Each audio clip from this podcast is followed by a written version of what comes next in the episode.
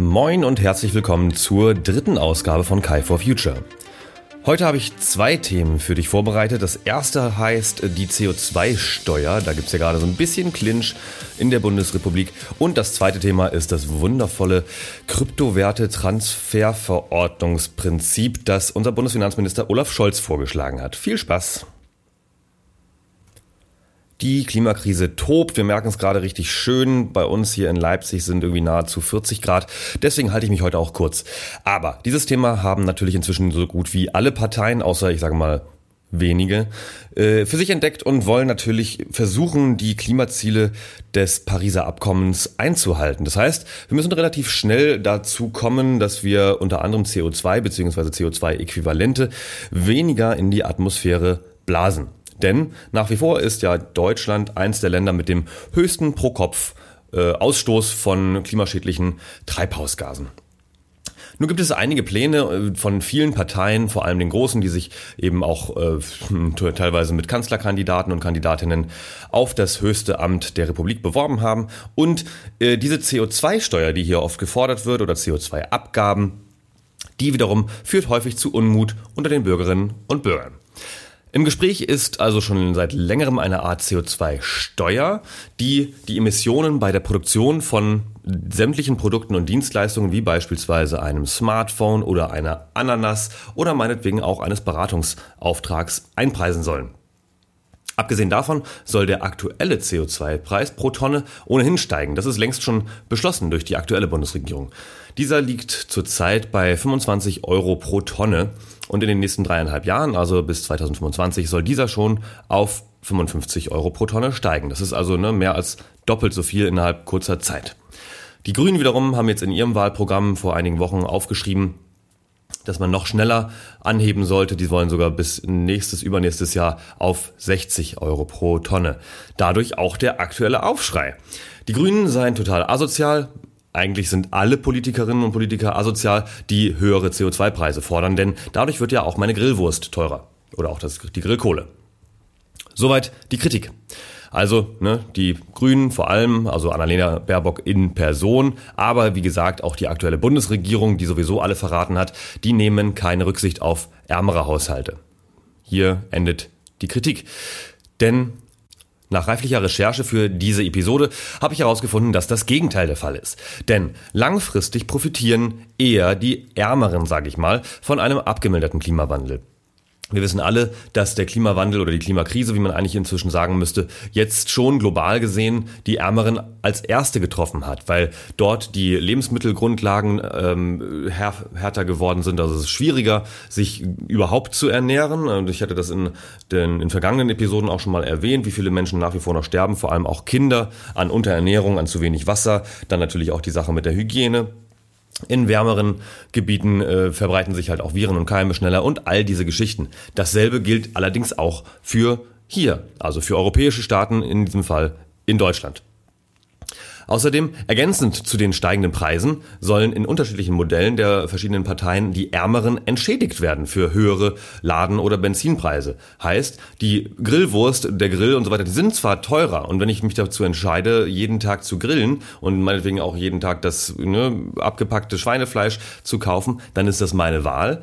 Aber mit der sogenannten Klimaprämie oder dem Klimaausgleich, da gibt es verschiedene Wordings, werde ich am Ende des Jahres davon profitieren, dass ich eben eine Rückzahlung bekomme.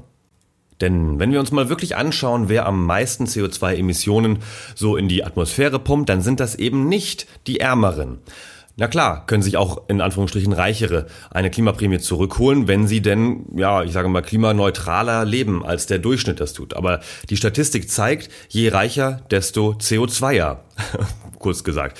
Die Reicheren in Anführungsstrichen leisten sich nämlich locker einen Zweitwagen oder ein Zweit-SUV, laut Statistik, fliegen häufiger dienstlich oder vor allem auch in den Urlaub, also mehrfach im Jahr, wohnen in größeren Wohnungen oder Häusern, stoßen also unterm Strich extrem viel mehr CO2 aus.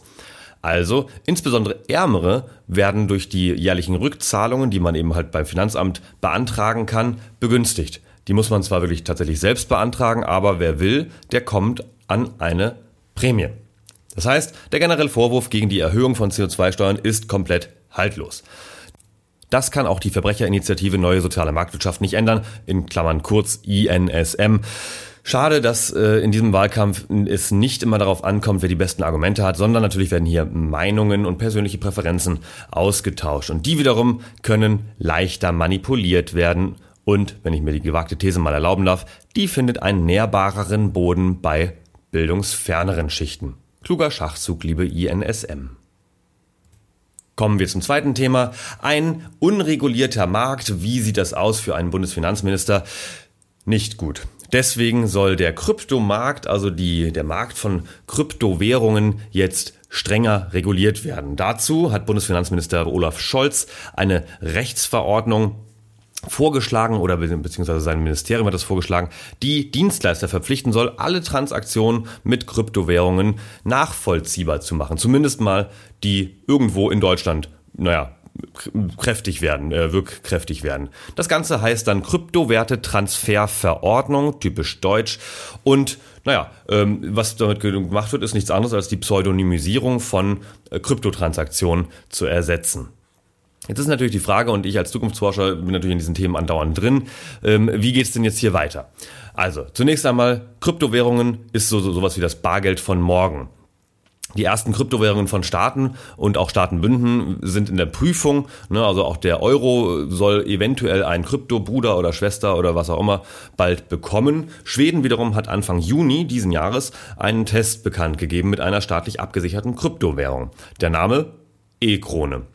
Und die, die Schweden wiederum habe ich nachgelesen, die waren auch damals mit dem Papiergeld als erste dran, äh, damit man mehr davon auf einmal transportieren kann. Gar nicht mal so doof.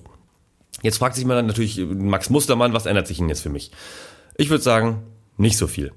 Also, wenn du, lieber Max, noch nicht in Kryptowerte investiert bist, dann kannst du dir jetzt ganz ruhig einen ähm, Tee machen und dich entspannen, denn äh, für dich ändert sich genau gar nichts. Es sei denn, äh, du hast äh, schon längst einige Kryptowährungen in, deinem, in deiner Wallet drin, bist in verschiedenen Krypto-Assets äh, aktiv, äh, in einem von den über 5000 Stand heute denn die werden nach wie vor natürlich eine hohe Fluktuation haben. Einige kommen, einige gehen, einige werden verboten, andere äh, steigen dann doch wieder auf, wenn Elon Musk mal wieder getwittert hat, äh, trotz des Verbots in China beispielsweise.